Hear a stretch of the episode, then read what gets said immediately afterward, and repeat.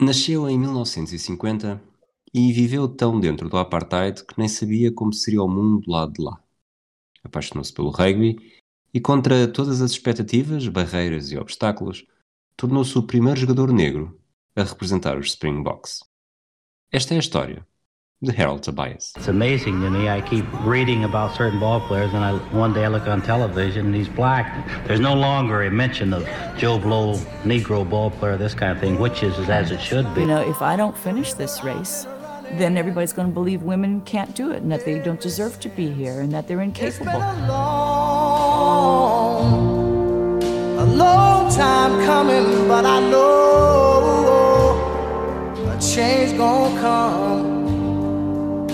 Oh, yes, it will. Olá, Fragoso. Olá, Rui. Ensaiaste muito para este episódio? Não, ele é mais pontapé apostos. É mais pontapés aos postos, chamas muito. Ah, pergunta da praxe, aquela que eu faço sempre, que nesta altura sei perfeitamente a resposta. Já tinhas ouvido falar no Harold Tobias alguma vez até há duas semanas? Sabes perfeitamente a resposta? Agora fiquei curioso porque é que sabes perfeitamente a resposta. Já tinhas ouvido falar dele? Não. Pois, eu também não. Eu acho que provavelmente se fizesse uma sondagem aos nossos ouvintes, provavelmente também não.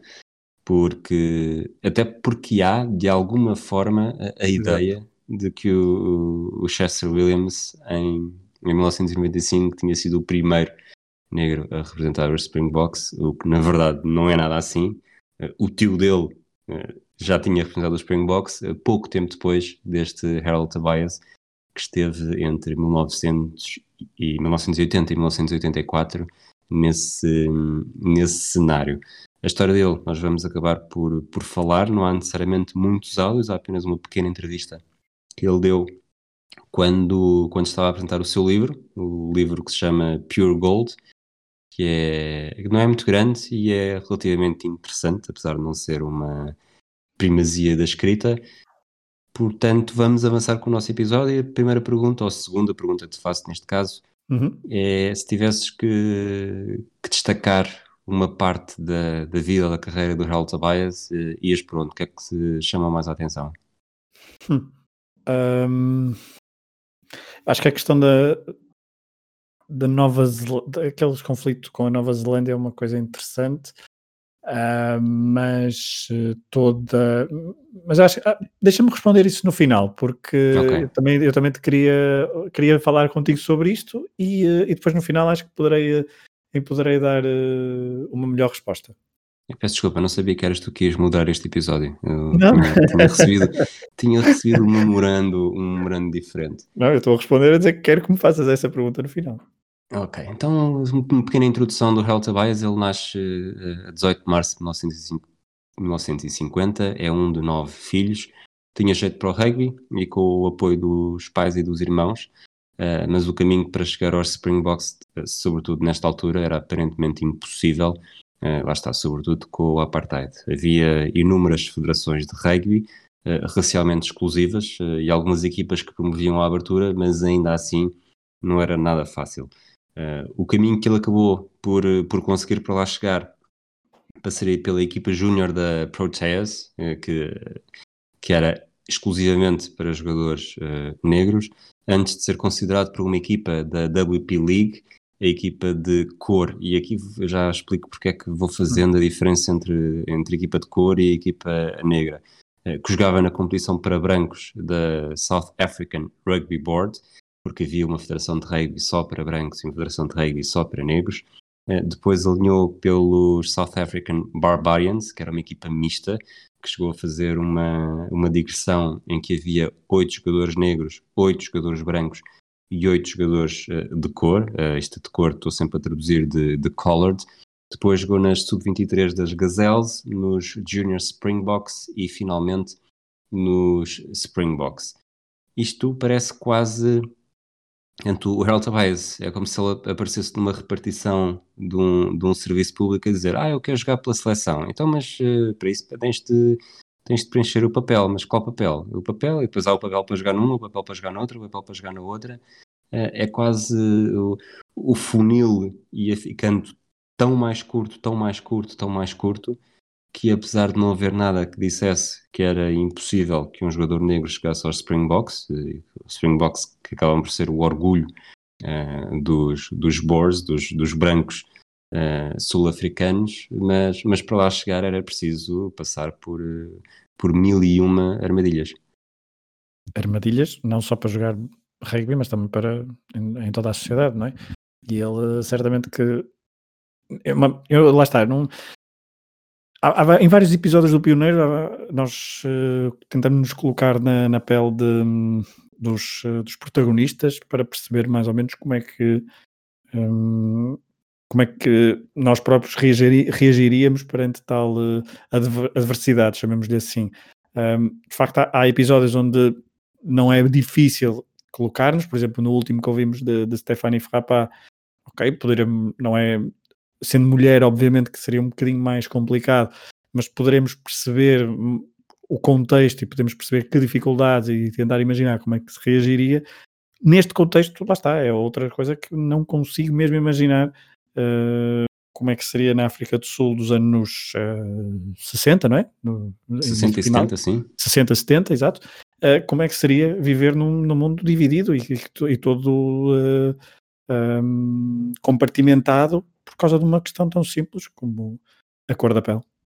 Isto é, lá está, fez falaste desse, desse contexto nestas décadas, para, não vamos falar muito disso a fundo, mas uh, estamos a falar de uma era em que as seleções na FIFA, por exemplo, recusavam-se a defrontar, uh, a defrontar a seleção da África do Sul por causa do apartheid.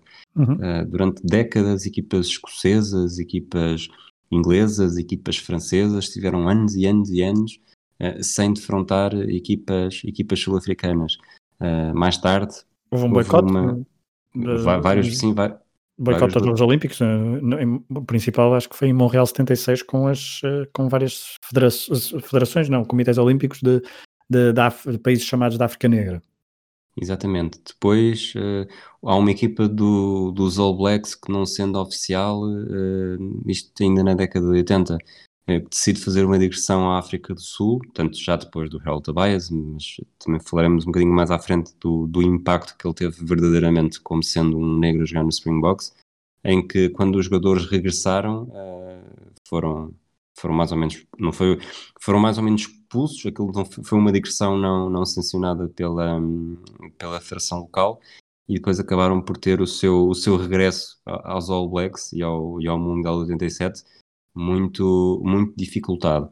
Portanto, não havia dúvida que, que, que os Springboks e o desporto sul-africano era, eram persona não grata, não apenas em África, mas um pouco por todo o mundo onde quisesse jogar. Era difícil jogar contra a concorrência estrangeira e esta, esta, este caminho que o Harold Tobias fez, além de tudo o resto, se tornou ainda mais difícil porque, porque não havia um, uma estrada fácil para, para seguir. Uh, vamos ouvir este, este primeiro áudio em que ele diz, uh, fala um bocadinho sobre a, o, o trabalho que teve uh, para lá chegar e depois já vamos desenvolver mais alguns tópicos. I had to prove myself on the highest stage of Springbok rugby. I was taunted and mocked, but my rugby skills was outstanding and pulled me through from one stepping platform to the highest stage to eventually become the first Springbok of colour in South Africa in 1980. Fragoso, tu tanto já, já tens isto preparado também, sabes mais ou menos quais são os pontos que eu, que eu vou falar também. Nós falamos muito e agora estou a pensar no episódio da Saratar, como a Saratar foi um, foi usada pela Arábia Saudita e não tem um papel pioneiro um bocado diferente. Eu, não sendo casos exatamente iguais, eu, quando ia lendo sobre este assunto, estava a enquadrar o Harold Tobias no mesmo pacote da, da Sarah Attar, porque acho que ele foi mais, uh, foi mais usado do que conseguiu estabelecer um, eh, um grau de, de, pioneirismo para os que vieram a seguir. Concordo, uh, mas isso vimos vimos em vários, em vários regimes esse, esse uso. Uh, sei lá, eu lembro-me, a primeira coisa por acaso, não sei, bom, não sei porquê, mas não interessa, mas lembrei-me logo de uma, estavas a lembrar da Saratar, mas eu lembrei-me do facto de termos um, aqui em Portugal, na altura, nos anos 60, um cantor negro que foi usado pela, pelo regime do Estado Novo quando foi à Eurovisão, Eduardo Nascimento, e foi quase usado como está aqui, está aqui o nosso, nosso negro, estão, estão a ver como nós gostamos muito, muito deles. E aqui é o caso, é, foi de facto aproveitar alguém que de facto era muito bom jogador de rugby, que tinha uma, uma, uma paixão enorme por este desporto, mas como uma bandeira e, um, e usar de forma uh, completamente flagrante. É, por, parte, por parte dos dirigentes, claro. Na, na biografia dele, uh, lá está, chama-se Pure Gold, uhum. ele fala sempre muito, muito bem do Danny Craven uh, durante todo este período, quase como tendo sido o seu, o seu maior ajudante em todos os, os, os progressos que ele fez.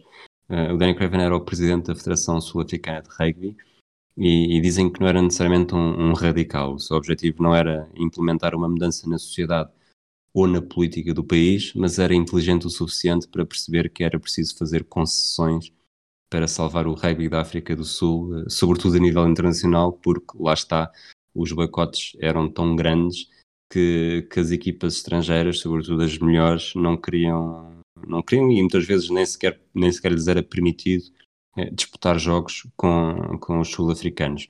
Uh, não é preciso ir mais longe, a África do Sul não está nos Mundiais de 87 e 91, também muito por isso.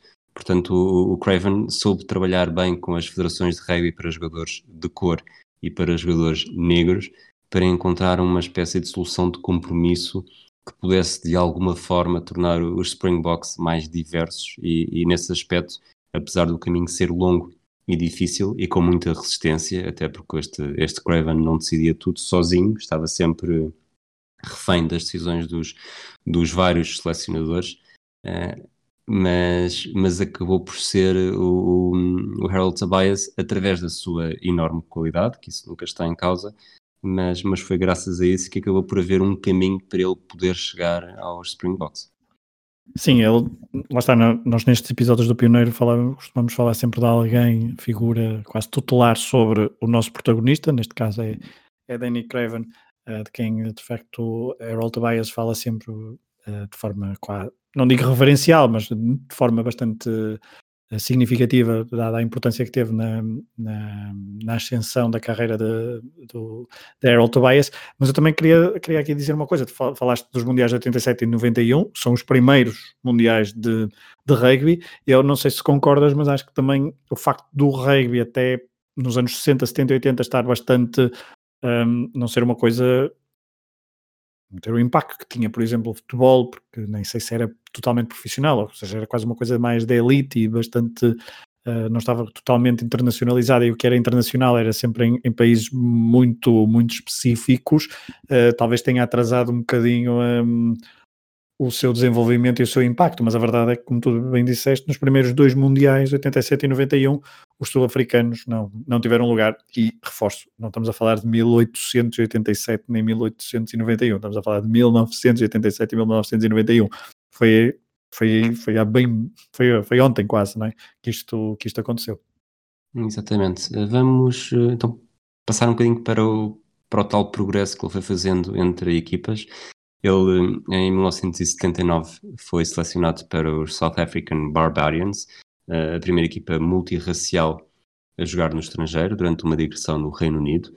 Tinha oito brancos, oito negros, oito jogadores de cor. Foi uma iniciativa muito criticada em Inglaterra por ser apenas uma manobra de diversão do regime africano. Lá está para demonstrar que não, mas nós, nós jogamos com eles, eles estão aqui, estão a jogar. É, curiosamente, e estava, estava a guardar isto lá mais para a frente, mas se calhar trago já. Nós, no episódio da, das cotas. Nós falámos muito nas cotas num episódio recente. Corrijo-me, corrijo ajuda-me quem, é, quem, é que, quem é que era claramente contra cotas também. A Becky Hammond. Sim. Desculpa. A Becky Hammond. Uh, o, o, isto é igual. O, o, o Harold Tobias é exatamente igual porque ele é uh, visceralmente contra as cotas. Diz que, que o que interessa é que é o mérito mas mais uma vez é fácil falar de barriga cheia quando ele, sendo um bom jogador, conseguiu chegar onde provavelmente outros bons jogadores uh, dificilmente teriam esse caminho aberto. Pois eu, ao longo do, do, episódio, ajuda, e aqui já não sei se eventualmente irias falar mais à frente ou não, mas ajuda a conhecer um bocadinho da realidade do que era a África do Sul nesta altura. E há de facto o livro do, do Trevor Noah um, para que nos, eh, eu sei que tu também o leste, que nos ajuda a colocar um bocadinho na pele do, do que foi um, a vida de, do Harold Tobias. Um, mas eu agora uh, esqueci-me do que é que tu me tinhas eh, perguntado, se bem que tu não me perguntaste nada de, de concreto. Não, não mas eu, eu, específico, eu, mas, mas posso, posso dar-te um posso Sim, dar por favor, eu tava, trouxe o Trevor Noah e depois perdi-me é, no que dizer. É, o Trevor Noah que tem o, o, tal livro, a biografia que está publicada em Portugal pela, pela Tinta da China, com o nome um Crime, uhum. em que se percebe claramente esta, esta isto que eu estava a dizer dos, dos negros, os Exato. colored e os brancos. Uh, o Trevor Noah fala muito sobre nós, no nosso, no nosso cartão de cidadão, temos o, o, distrito, eles têm quase um distrito para cada, para cada tom de cor, uh, tom de pele, porque era tudo muito, muito, demasiado dividido e, e, o mais separado entre eles possível, porque lá está, qualquer, qualquer relação entre eles uh, era um crime. Mas o, o, estas seleções em que este 888 que apareceu em Inglaterra o, o próprio Harold Tobias é muito crítico porque diz que, ok, mas isso e se os três melhores uh, negros forem, forem claramente muito bons, mas os outros cinco não valerem nada e estão a tirar lugar a, a outros brancos uh, que deveriam, deveriam estar na equipa para, para, para ajudar a, a conseguir melhores resultados. E aquilo que me parece, e que está expresso também durante grande parte do livro, é que ele não se importa grande coisa com o é facto isso. de ter sido, ter sido pioneiro. Quer dizer, Exato. ok, eu sou ter, bom. Ter sido usado, não é? Sim, ter sido usado era exatamente aquilo que eu ia chegar um bocadinho mais à frente, que é, ele não se importa muito de ter sido pioneiro, eu sou bom, portanto eu joguei, eu tinha, tinha capacidade para jogar, por isso joguei. Eh, se outros não, não são tão bons, não, não, faz, não faz sentido estar, estar a, a abrir mais espaço quando eles realmente não trazem qualidade eh, ignorando algo que vamos falar mais à frente, que tem a ver com as infraestruturas e, curiosamente, algo que mais à tarde ele próprio, mais, mais à frente, ele próprio fala de, de infraestruturas. Mas é este, este momento, talvez até um bocadinho egoísta, e ele não parece necessariamente uma pessoa egoísta, talvez seja mais, mais inocente do que, do que egoísta, mais ingênuo, em que, em que não se, nunca se preocupou de ser, de estar a ser necessariamente usado para do ponto de vista político e nas, nas várias digressões, até para mostrar ao mundo que, que as equipas sul-africanas jogavam com quantos com ele uh, com um jogador negro porque porque para ele ele queria era jogar jogar a rugby e não ligava a essa essa componente política nem nem desempenhava esse papel mais esse papel de maior ativismo. Até porque tu a seguir, certamente que vais, que vais entrar nessa parte da sua chegada aos Springboks, acho que é mesmo importante é o facto de, de ele gostar mesmo do, deste desporto e, e deste desporto ser, na, no caso na África do Sul, na altura em poucos países no mundo, mas com muito impacto na África do Sul, ser de facto algo com, uma, com um peso um, assinalável. E o, e a oportunidade de, de, jogar, de jogar pelos, eh, pelos Springboks um, ehm, e de mostrar todo o seu, eh, todo o seu valor e poder jogar, pôs isso sempre então de em segundo ou terceiro plano e um, eu gostava de facto de eu que ele estava de facto em sempre na, nas suas prioridades era jogar e daí tenha, como vais, como vais dizer, tenha recusado alguns convites para jogar uh, no estrangeiro porque sabia que isso o impediria depois de jogar pelos Springboks, que era o que ele queria. Vamos eh, avançar então por essa, por essa fase, depois dessa digressão com, com os Barbarians em 79. Ele varia por, pelos Junior Springboks em 80. Tem uma proposta do presidente da Federação de Rugby Francesa para ir jogar três anos para, para a Europa, mas a mãe convenceu a não ir, tal como a mulher também, na verdade, é, sobretudo porque era numa altura que estava cada vez mais próximo de, de jogar pelos Springboks. Curiosamente, a mãe morre a 3 de setembro de 1980, um mês antes de receber um telefonema decisivo, porque tinha sido convocado para uma digressão dos Springboks na América do Sul. Uma vez mais, era impossível fugir ao lado político, porque os jogos deviam ter sido na Argentina, mas os argentinos recusaram-se a dar os vistos de entrada aos, aos Springboks. Portanto, os jogos acabaram por ser no Paraguai, Uruguai e no Chile. A estreia dele foi em Assunção, no Paraguai, numa vitória por 84-6. Fez um ensaio, brilhou no ataque, ganhou a alcunha de Pelé sul-africano e foi o primeiro de 13 jogos que fez pelos Springboks, uh, apesar de, depois o rugby tem sempre esta grande distinção, apesar de apenas 6 terem sido uh, test matches. Uh, no terceiro jogo bate um recorde ao fazer 10 pontapés aos postos com sucesso, Uh, mais tarde, então, o primeiro test match que faz, uh, estreia-se pelos Springboks a jogar em casa num triunfo sobre a Irlanda por 23 a 15. Uh, em 81, e já falámos, fomos falando também um bocadinho disto, faz uma digressão com os Springboks na Nova Zelândia, mas nem sequer chega a jogar uh, numa, numa viagem que é marcada pelo, pelos confrontos. Houve mais de 200 manifestações violentas espalhadas por 28 cidades, um total de 150 mil manifestantes que não queriam que, que alguém que simbolizasse o apartheid pudesse estar no país a praticar desporto como se, como se não houvesse problema nenhum. Eh, o que nos leva a pensar que é eh, ele estar lá ou não eh, mudaria alguma coisa ou mudou alguma coisa no, na década na África do Sul. Pois não, e esta questão da África da, da, Nova Zelândia também é importante, porque a Nova Zelândia também é um, é um país, uma nação um, marcada também pela questão um, hum, dos maoris, não é? Eu estava à procura de uma palavra, mas não, não, não queria dizer uma questão racial, porque não é bem racial, mas é, é uma, é uma outra expressão que agora me, me, escapa, mas tem, este, tem esse problema e tanto esta, essa digressão dos Springboks na Nova Zelândia é, foi uma digressão na altura marcada, que creio que durante dois meses, em que fizeram não sei quantos jogos, alguns cancelados, outros não, mas ele depois nunca, nunca chegou a jogar uh, o nosso protagonista. Mas, mas de facto houve muita. A rivalidade também, Nova Zelândia, África do Sul também é bastante. Uh, dava para, para, um outro episódio sobre outra coisa, sobre, sobre rugby, num outro podcast, mas um, mas, mas isto foi de facto muito, muito marcante e há vários documentos sobre, sobre, esta, sobre esta digressão em que nem mesmo aquele, nem mesmo o Harold Tobias como, como bandeira agitada, como quem diz por parte dos, dos sul-africanos, vejam que estão aqui, nós somos uma, uma nação que integra, toda a gente sabia que não era, que não era bem assim o apartheid, então já estamos a falar nos anos 80, uh, eh, as notícias não eram totalmente globalizadas como são agora, mas havia muita informação sobre o que é que se passava na África do Sul e, um, e a comunidade internacional, com destaque para alguns países em detrimento de outros, não é?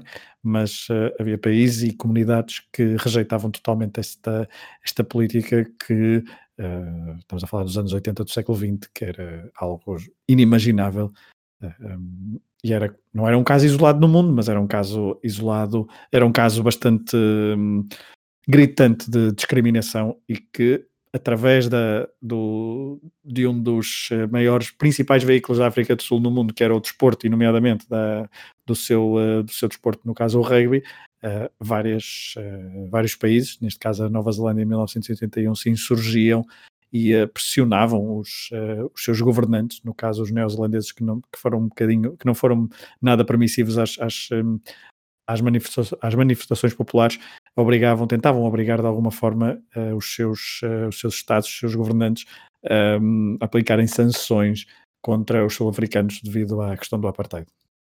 Algo que, e nós falámos disso recentemente no, no podcast Matraquilhos durante a oitentena, o próximo, uh, a própria seleção, não é? Uma, uma pseudo-seleção nacional que faz um jogo uh, na África do Sul que leva. Uma uh, oficiosa. É, que leva a grandes problemas em, em Portugal, com jogadores até a jogarem com, com nomes diferentes para não serem, com medo de serem penalizados. Aliás, o, o governo português, na altura liderado por Cavaco Silva, demorou quase todo o tempo do mundo a, a reconhecer e a condenar o apartheid sempre salvaguardando-se e sempre resguardando-se com aquela um, célebre expressão que é defender a comunidade portuguesa na África do Sul. Exatamente. Neste, nesta autobiografia do, do Harold Tobias, o, uma espécie de prefácio é feita pelo. Não um prefácio, na verdade tem, tem dois prefácios muito curtos de antigos colegas e depois tem uma espécie de introdução do editor de esporte do Bild, apesar de escrever com dois Es, eu quero acreditar que Bild, Beld, pronto, seja como for, o Gert van der Westhuizen, eh, em que ele basicamente traça o diagnóstico muito bem, que é, ok, o Harold Tobias fez isto tudo, mas, mas a sociedade não era normal, nem sequer havia essa ilusão, o, o Tobias estava limitado sobre onde poderia viver, onde poderia trabalhar, para quem poderia trabalhar, para onde poderia ir de férias, em que escola poderia deixar as crianças, onde ir ao supermercado.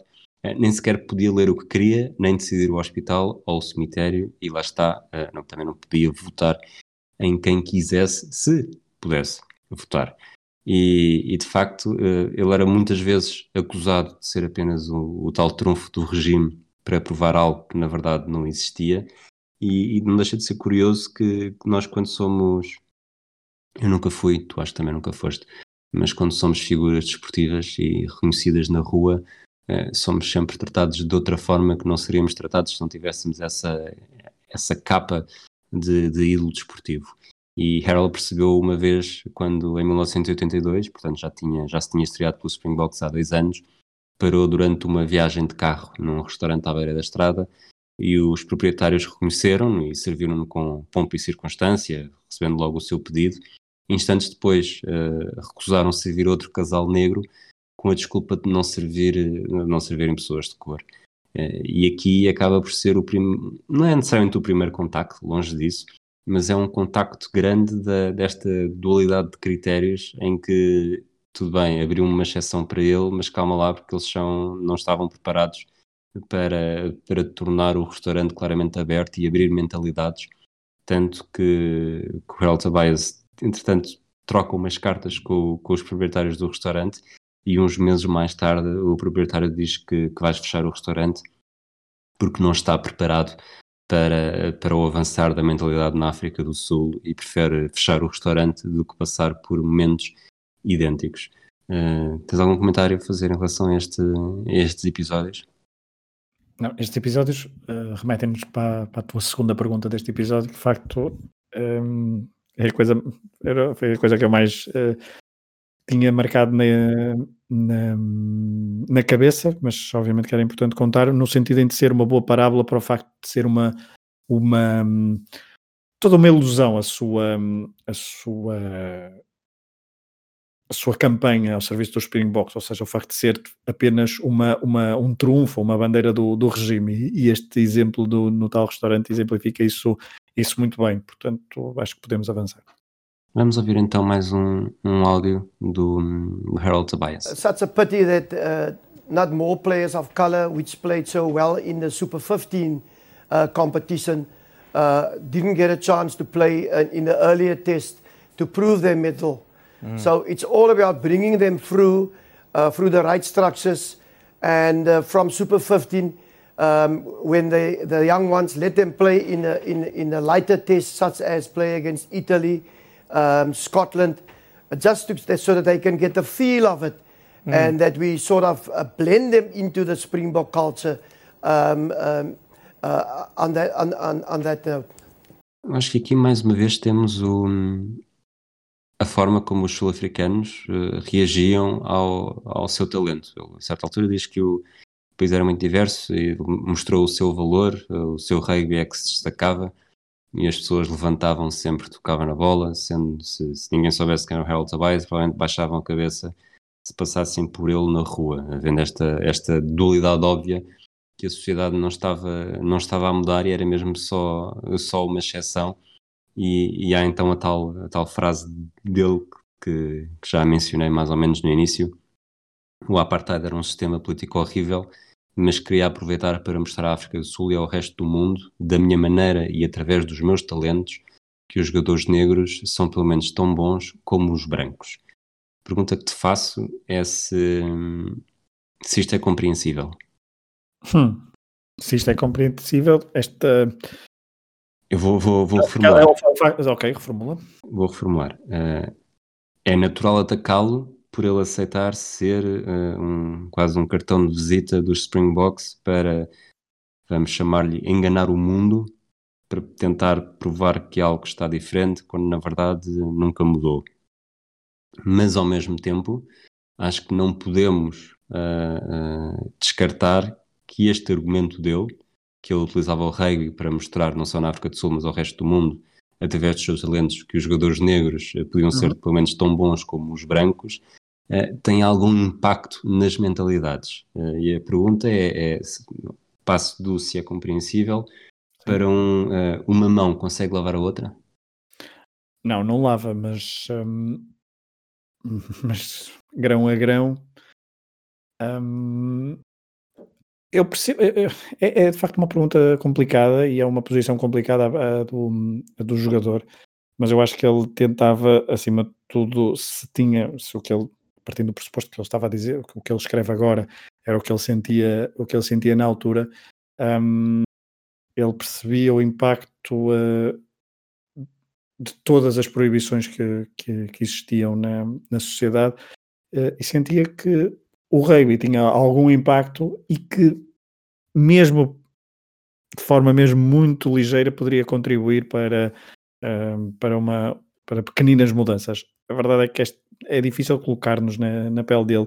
Um, eu sei que haverá muitas pessoas que defenderiam que ele não devia pactuar com a, com um sistema completamente uh, corrupto no sentido de um, no sentido da dignidade de, do tratamento da, da, dignidade das pessoas, dos seus uh, dos cidadãos da África do Sul um, e que certamente haveria outras formas bem mais radicais e bem mais fortes de tomar de tomar as suas de tomar posição e mostrar que o caminho não era de todo aquele que só que estamos a falar de alguém, estamos a falar num momento em que Nelson Mandela estava preso. Estamos a falar uh, num momento em que um, havia uma falta, talvez, de. Uh, estamos já nos anos 80, uma falta de, de, liderança contra o apartheid dentro da África do Sul e que eram, e que eram coisas uh, que estavam a fervilhar, mas que demoravam, que demoraram o seu tempo. E a verdade é que uh, vamos ver daqui a pouco, e toda a gente que conhece a história dos Springboks já nos anos 90, sabe que o rugby teve o seu, teve o seu impacto na, na forma como até foi instrumentalizado para, pela política e, e, depois por Nelson Mandela. Mandela. Portanto, não é uma questão de desculpar, mas é uma questão, eh, portanto, voltando ao compreensível, eu compreendo que seja, que tenha sido essa a posição, porque eu tenho uma enorme dificuldade em perceber como é que poderia ser de outra forma naquele contexto. Nelson Mandela, que, que jantou com Harold Tobias uns anos mais tarde e, e elogiou uh, a, a, mensagem de, não necessariamente a mensagem, mas um, o transpirar de confiança de que algo estaria a mudar a partir do momento em que um, um, um Springbok era negro. Portanto, vale o que vale. Quando, quando Nelson Mandela fala dessa forma, poderia estar a ser simpático, poderia estar a vários motivos. Toda a ação de Nelson Mandela pós sair da prisão e na chegada ao poder é bastante, eh, digamos, soft, é, comparando com outras, com outras possíveis atitudes que poderíamos ter, eh, poderíamos ter em mente, tendo em conta o passado e tendo em conta o que ele viveu, toda essa, hum, essa não é permeabilidade, mas toda essa forma de integração que Nelson Mandela tentou enquanto foi presidente, não é, não é, é primeiro-ministro, é presidente um, da África do Sul, leva-nos a a compreender um bocadinho melhor porque é que 10 anos antes a Harold Tobias teve, se calhar até menos de 10 anos, teve essa, essa postura. Exato. Daqui, depois passamos por uma fase em que, lá está, os pioneiros estão todos entrecruzados uhum. e o, esta, esta frase, esta citação do, do Harold Tobias faz-me lembrar exatamente uma coisa que falámos sobre o, o Jackie Robinson, quando ele se começou a dar com com os solistas, eh, que claramente eram os mais racistas, mas que depois perceberam dentro do balneário que, era, que não era bem assim. O Harold Tavares disse, afinal de contas, isto sobre, sobre o, a estupefação dos colegas de equipa brancos eh, com as, as circunstâncias, com as coisas que tinham em comum. Afinal de contas, lemos todos da mesma Bíblia, comemos a mesma comida, porque as nossas mães trabalhavam nas cozinhas de muitas casas de brancos falávamos a mesma língua, a única diferença é que tinham crescido numa sociedade que os fazia pensar que eram os patrões e que os negros eram os inferiores.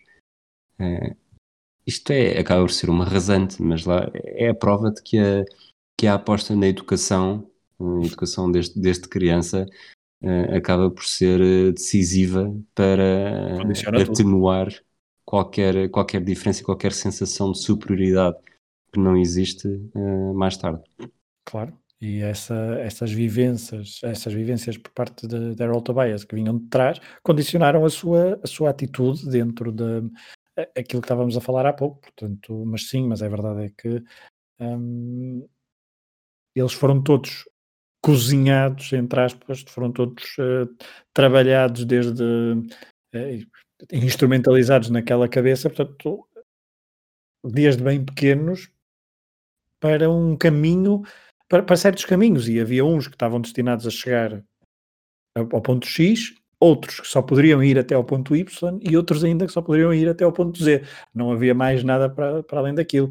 E estavam, estava tudo, desde crianças, sabiam que aquele era o seu percurso. Portanto, qualquer coisa que fugisse a este, a este caminho um, era um, quase uma rebeldia, uh, ainda que pequena.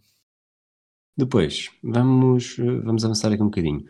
O Hell Tobias chega a partilhar o balneário com o Avery Williams, como falámos há pouco, outro jogador negro mas depois foi preciso esperar por 95, ano do Mundial conquistado em casa, para aparecer o, Chester Williams.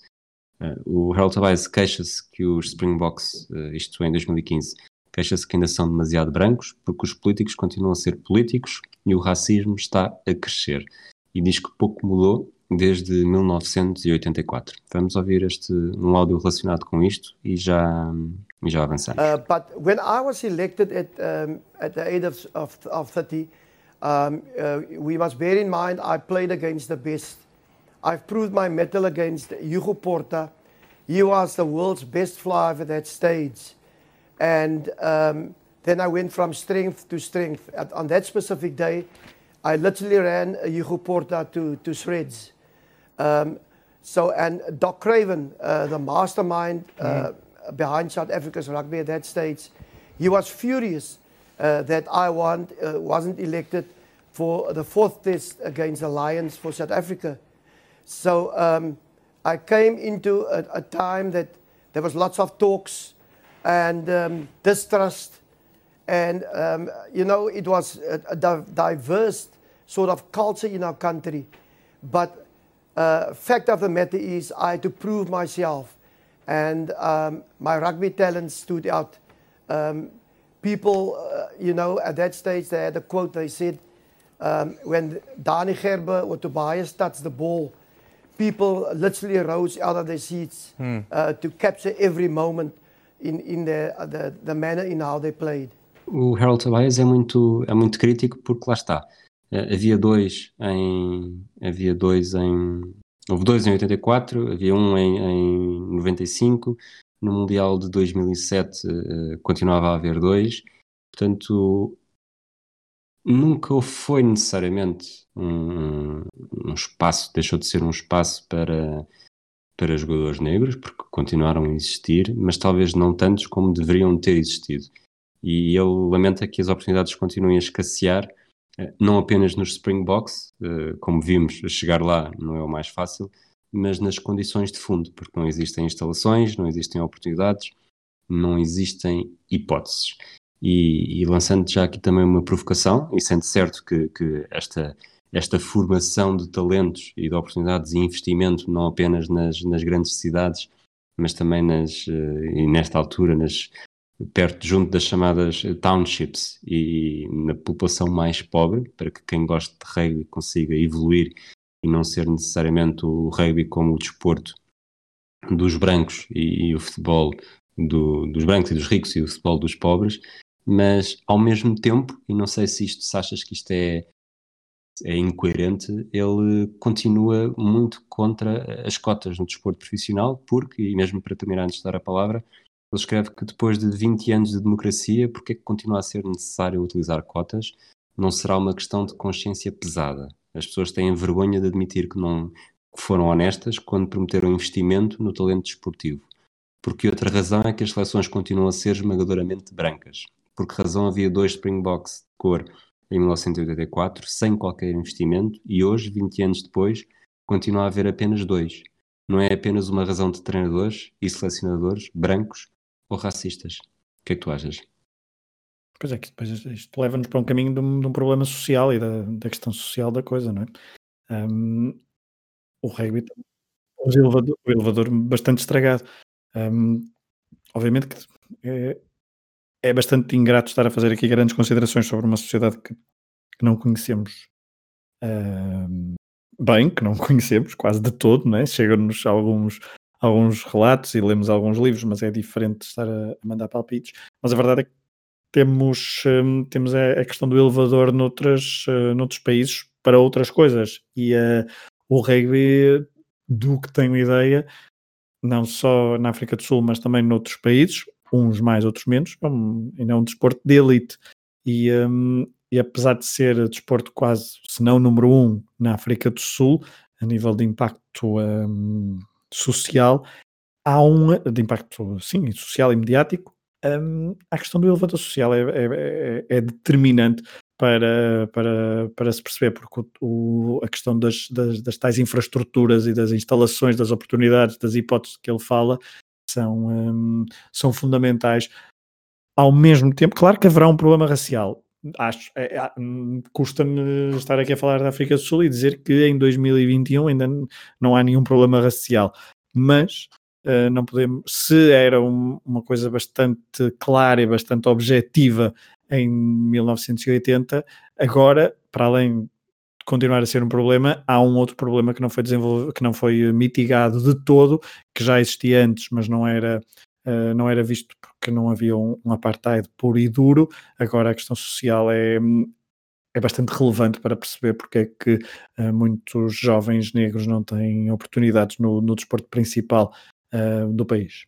Depois, apesar disto tudo, e para o último áudio, uh, o Harold Tavares insiste que, que, quando se representa a África do Sul tem de estar preparado a qualquer momento e para tudo. Vamos, vamos ouvi-lo antes de entrarmos definitivamente no, no segmento final deste pioneiro.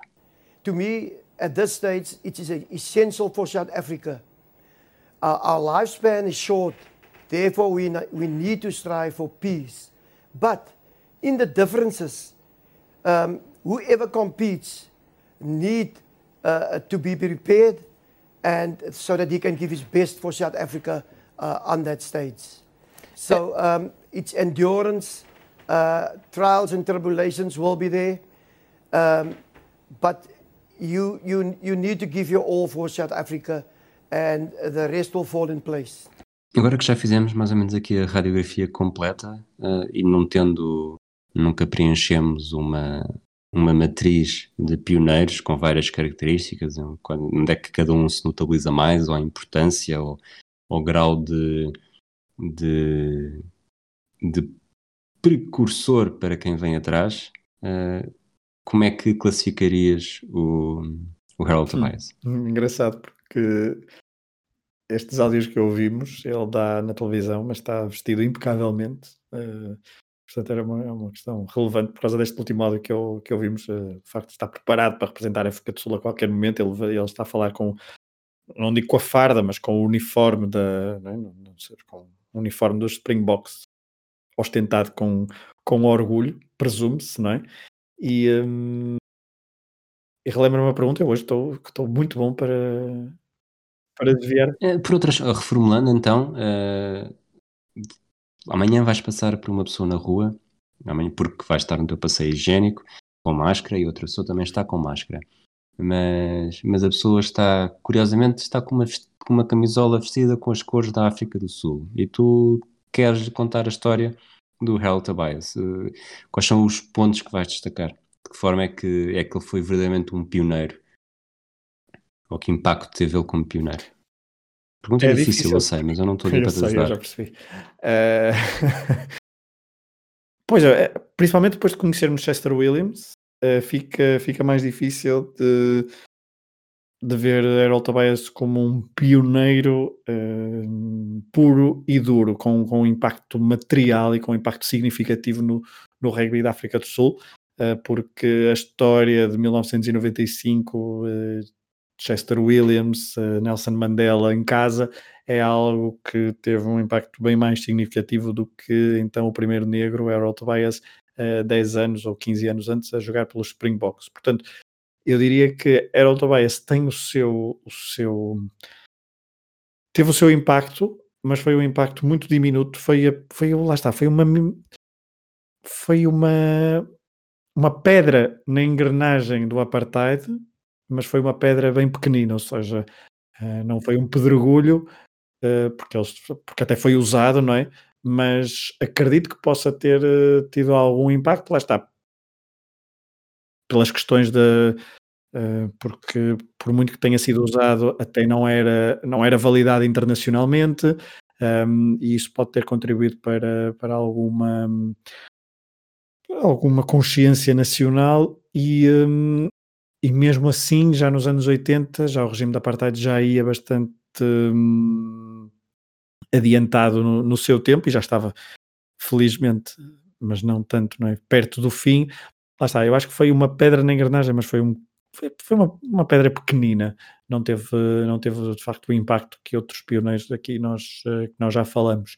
Uh, se é que podemos falar de matrizes de pioneiros e de graus de pioneirismo no, uh, nas histórias que vamos aqui contando, teve o seu, mas uh, de facto, olhando depois para a existência de Chester Williams em 1995 e tudo o que rodeou o Mundial de Caseiro da África do Sul do Rugby, com, com o, o, livro, que eu agora não me lembro do autor, mas é, é britânico, uh, o Invictus, não é? que depois também dá o filme.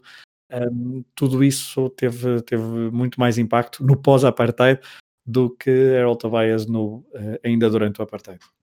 Eu vou. Hum, lançaste-me aqui de uma forma muito interessante uma pergunta que tenho para te fazer, mas quero guardar para o fim.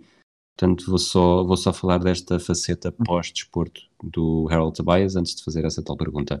Ele depois entra na política, uh, essa entrada dá-se após os, os políticos locais não terem feito nada para ajudar as famílias despejadas, eh, nem com os estragos provocados nas suas casas. Ele candidata-se para, o seu, para o seu círculo político, vence com 80% dos votos e a 8 de novembro de 1995 eh, deu mais um passo uh, pioneiro, vamos chamar-lhe assim, e tornou-se o primeiro mayor negro eleito democraticamente. Portanto, no ano em que os Springboks foram campeões do mundo, não deixa de ser curioso.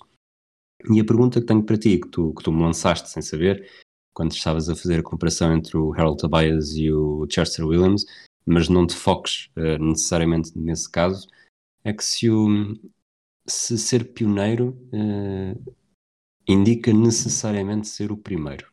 Ou seja, se um segundo, um terceiro ou mesmo um quinto uh, pode ser muito mais pioneiro do que de facto quem foi o, o, primeiro a chegar ou o primeiro a representar esse papel? é, é, uma, é, uma bela, é uma bela pergunta em jeito de reflexão, porque já, já indicaste mais ou menos a resposta. E isto também, na preparação para este, para este episódio, acho que poderia, poderia ser. Hum, poderia ser exemplo disso, não é? Porque se nos dissessem assim, então, vocês não vão falar no Pioneiro sobre hum, sobre o, o negro, vamos pôr assim, no, no, com, um artigo, com um artigo definido, sem, sem querer ofender, mas não vou falar daquele negro de, do, do, Imagina que estamos a falar com alguém que não domina os nomes, que não conhece muita história, mas sabe qualquer coisa, que é se nos pedissem para falar sobre rugby sul-africano e sobre o negro que rompeu barreira e que foi pioneiro, não era uh, era Tobias o primeiro nome que, que, nos vinha à cabeça, como dissemos no, no início. E, um, e sim, concordo, um, não é preciso ser o primeiro dos primeiros, porque ah, lá está, Saratar, de quem falavas há pouco, foi a primeira, foi pioneira, foi importante termos falado dela até para falar sobre, refletir sobre isto, que é, uh, veremos se as portas ficam efetivamente abertas para uma mudança real na Arábia Saudita ou não. Uh, se daqui a uns anos teremos um, uma, uma outra mulher a competir nos Jogos Olímpicos pela Arábia Saudita que desempenha o real papel de pioneira no sentido de abrir portas de forma definitiva e de forma regular e constante para as mulheres no desporto saudita. Por isso, uh, por isso sim, parece-me uma boa reflexão até para, o, para todos os episódios que possamos ter uh, daqui em diante. Um, ehm, de ser pioneiro não é necessariamente ser o primeiro. Até porque fala-se muito, isto é um tema, imagina, na, na, na história da tática do futebol. Hum. É, o primeiro de todos a jogar com o é sistema X, XPTO. Eu fui o primeiro a, a, fazer marcação à zona, não é? É, toda a gente reconhece, não, mas o primeiro curso de sistema XPTO foi um húngaro na década de 40 Uh, sim, mas se não tivesse sido um italiano na década de 60 a usar esse, a usar esse modelo e a universalizá-lo, uh, provavelmente não, não estaria vivo o sistema em si. Portanto, é essa, esta história do. Óbvio que é importante ser o primeiro, e acho que o mesmo o, o Foxbury Flop, que é o, o estilo de, de, salto em altura uh, para ultrapassar a fasquia mais, mais comum hoje em dia, uh, chama-se Fosbury Flop, ou Foxbury Flop, mas não foi o, o Dick Fosbury foi o que ganhou a medalha com esse a usar o salto, mas não tinha sido ele a inventá-lo. Só tinha sido um, um, eu não quero estar a faltar ao respeito a ninguém, um campónio lá nos Estados Unidos que, que não tinha o mesmo talento desportivo, mas que experimentou essa técnica. O, este Dick, Dick Fosbury aproveitou a técnica e ele realmente é que a lançou e apresentou ao mundo e, e acaba por batizá-la. E acho que neste há casos e casos, mas no pioneirismo, muitas vezes, o primeiro não implica necessariamente uh, esse pioneirismo, porque não podemos deixar de, de lado o, a ação que provoca uma reação em cadeia, porque se tens a, a tua ação até pode ser pioneira, mas se não há uma reação em cadeia, uh, dificilmente vais ser reconhecido como tal. E acho que temos, nós aqui no, nos episódios do Pioneiro, temos tentado fazer isso, que é enquadrar, e este episódio foi, eh, foi bastante paradigmático disso. Um, enquadramos um, o pioneirismo uh, de Harold Tobias na, no Springboks, mas tentamos relevar a sua, a sua importância, o seu, o seu legado e uh, identificado outras, outros pontos que foram mais importantes, uh, tão ou mais importantes no, para combater um, a questão do apartheid, por exemplo. Muito bem, Fragoso. Um abraço. Espero que, espero que tenhas gostado desta conversa sobre rugby numa, num episódio que vai sair na semana em que, se não houver azar, entretanto, nós estamos a gravar com alguma antecipação, uh, começa também o torneio das Seis Nações, portanto vamos estar com, com olhos, uh, olhos ovais e, uhum. e, não os ovais que tu, que tu não gostas tanto, porque esse, em princípio a Super Bowl já terá sido, portanto gostas mais de rugby do que de futebol americano, admito lá. admito lá, admito sem qualquer, sem qualquer problema.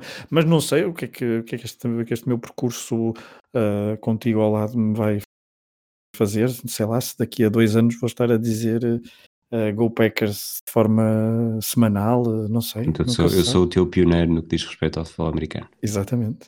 Muito bem. Esperemos que tenham gostado de ouvir. Nós, se tudo correr bem também, daqui a, daqui a duas semanas, à terça-feira sempre, terça-feira é dia de, de pioneiro, estaremos com mais uma história. Se tiverem sugestões, nós temos um alinhamento mais ou menos feito, mas se houver sugestões muito boas que nos queiram passar, estaremos sempre atentos e, e abertos para, para vos ouvir. Um abraço a todos e até à próxima. Um abraço. It's amazing to me. I keep reading about certain ball players, and I, one day I look on television and he's black. There's no longer a mention of Joe Blow, Negro ball player, this kind of thing, which is as it should be. You know, if I don't finish this race, then everybody's going to believe women can't do it and that they don't deserve to be here and that they're incapable. It's been a long, a long time coming, but I know a change gonna come. Oh, yes, it will.